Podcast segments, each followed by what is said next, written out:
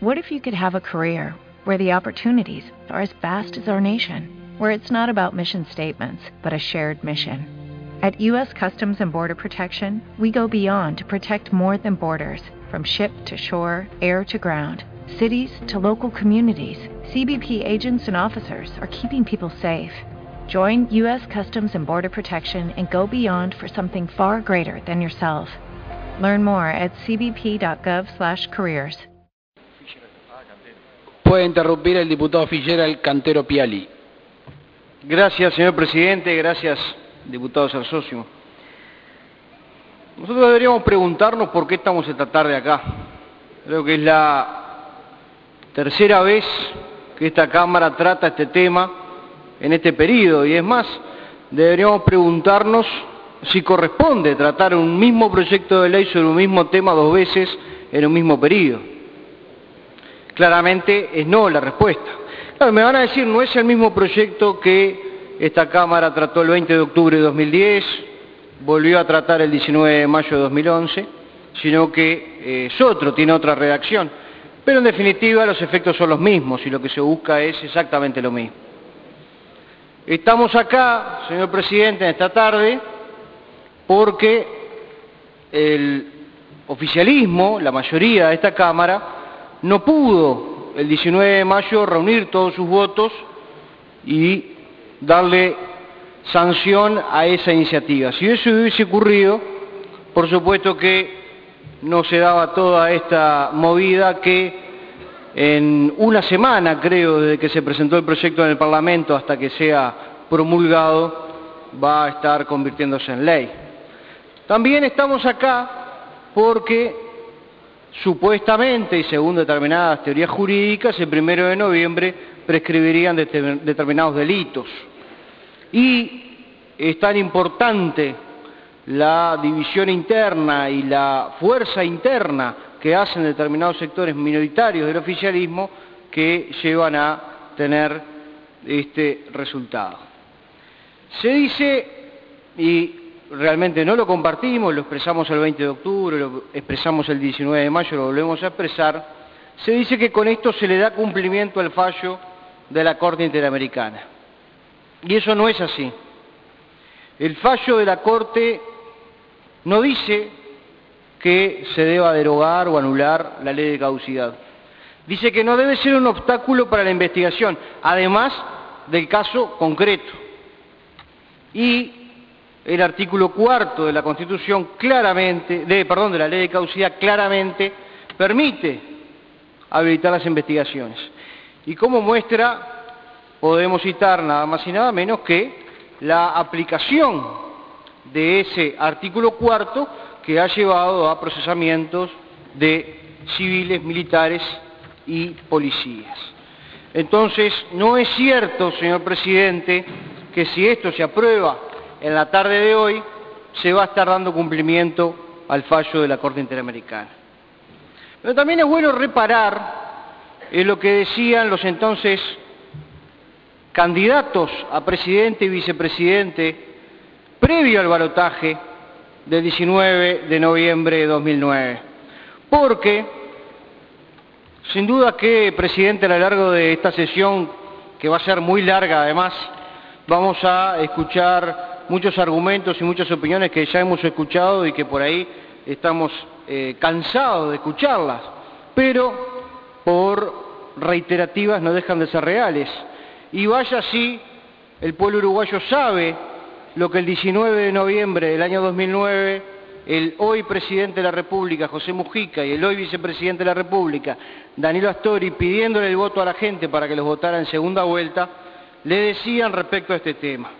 En un programa de televisión en Código País decía Danilo Astori, vamos a decir lo siguiente, el resultado que obviamente hay que acatar porque es el juicio del soberano, no significa que el pueblo uruguayo esté a favor de la impunidad, ¿verdad?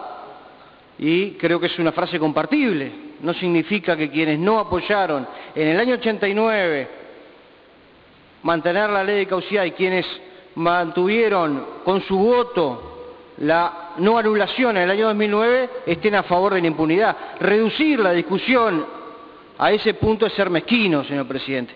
Veo que se me termina el tiempo, le pido otra interrupción al diputado Cersó, señor presidente. Está solicitando una nueva interrupción. Puede interrumpir el diputado Figuera el cantero Piali. Muchas gracias, presidente. Muchas gracias, diputado Cersósimo. Entonces decía Astori, no significa eso, no se puede extraer esa conclusión. Entonces, ¿tema cerrado? Yo no diría tema cerrado, decía Astori. Por ejemplo, Pepe, refiriéndose al presidente, el presidente Mujica, siempre dice, y yo estoy de acuerdo, que todavía hay paño para seguir actuando con la ley de caducidad. Todavía hay paño para seguir actuando con la ley de caducidad. Y aplicándola bien, como lo hizo el presidente Vázquez, ¿verdad? Se puede seguir avanzando, decía Astori. El periodista le pregunta, ¿la ley se va a seguir aplicando? A lo que el actual presidente de la República dijo, ah, sí, sí. Y Astori agregó, por supuesto, ni que hablar. Y repito, disculpen la insistencia, hay campo para seguir avanzando con la ley. Entonces se tiene que, digamos, admitir esa alternativa y se tienen que escuchar otras que se pueden plantear. O sea, nosotros tenemos que decir, acatamiento del juicio del soberano, decía el actual vicepresidente de la República, acatamiento del juicio del soberano. No deducimos de esto que el pueblo uruguayo esté a favor de la impunidad, tampoco podemos inhibir a los compatriotas que deseen plantear opciones alternativas a que lo hagan. Ayer, señor presidente, ayer el mismo señor Astori levantó su mano y aprobó no acatar ese juicio del soberano.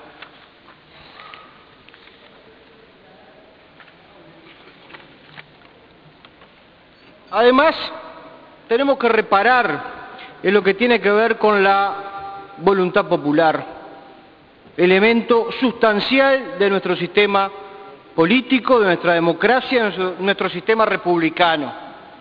No se le puede pedir a la gente que junte firmas, que se promueva un referéndum primero, un plebiscito después, y como el resultado no me gusta, entonces lo cambio con la mayoría circunstancial que tengo. ¿De qué participación puede hablar de ahora en más el Frente Amplio cuando promovió la consulta ciudadana y luego con una mayoría circunstancial a gatas, como ha dicho el propio presidente de la República, va a derogarla y la va a desconocer?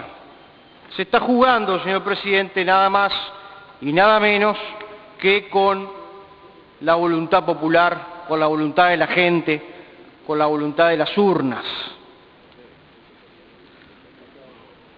Me acuerdo que en facultad nos enseñaban que un historiador muy importante de nuestro país, Raúl Jacob, decía que uno de los elementos que deberían estar en el escudo patrio debería ser la urna, porque eso somos los uruguayos, gente que vota y que elige libremente a quien lo va a gobernar.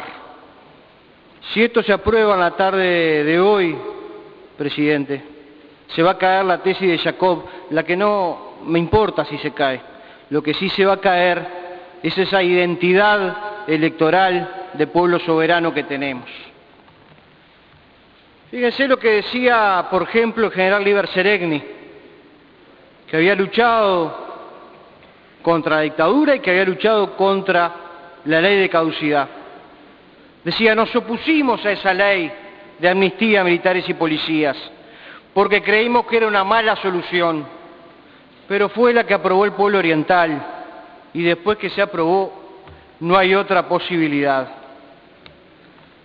Realmente, presidente, coincidiendo con lo que decía el general Seregni, nos guste o no, esa ley, la ley de caducidad, es una ley que dos veces el pueblo decidió mantenerla. No sé si queda tiempo para pedirle otra interrupción al diputado Sarsó, señor presidente. Se la pido entonces. Puede interrumpir el diputado Figuera el cantero Piali. Muchas gracias. Muchas gracias, presidente. Muchas gracias, diputado Sarsósimo.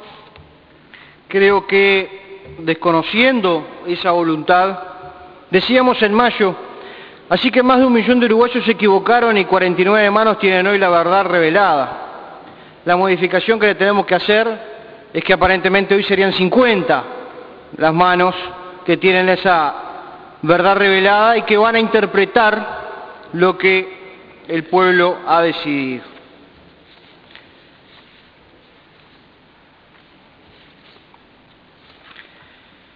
Dice hace pocas horas el presidente de la República que no es un tema de él, que este no es un tema de él.